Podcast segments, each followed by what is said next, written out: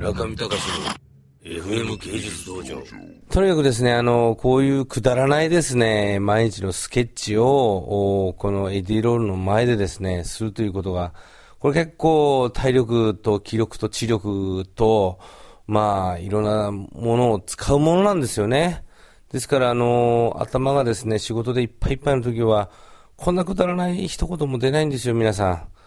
これね、分かってほしい。あのー、本当ですからね、作品もですね、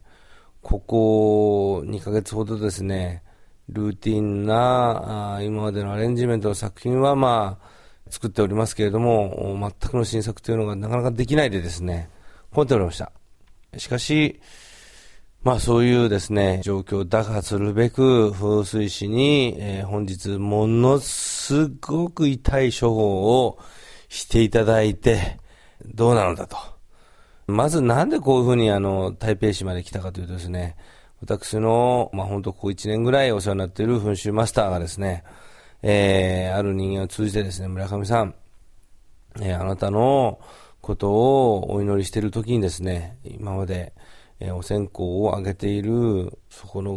馬場がですね、炎だらけになりましたと。非常に悪い兆候ですんで、来てくださいと。言われました。そりゃビビりますよね、あなた。すごい悪いと言うんですよ。だからもうビビりまくってですね、じゃあ、っていうことで、言われたその日から数えて20日かかってですね、え、本日、この台北市に舞い降りたんですけれども、まあ写真も見せていただいてですね、本当に、その、何ですか、線香を刺してるところが燃え上がっておってですね、それで私、あの、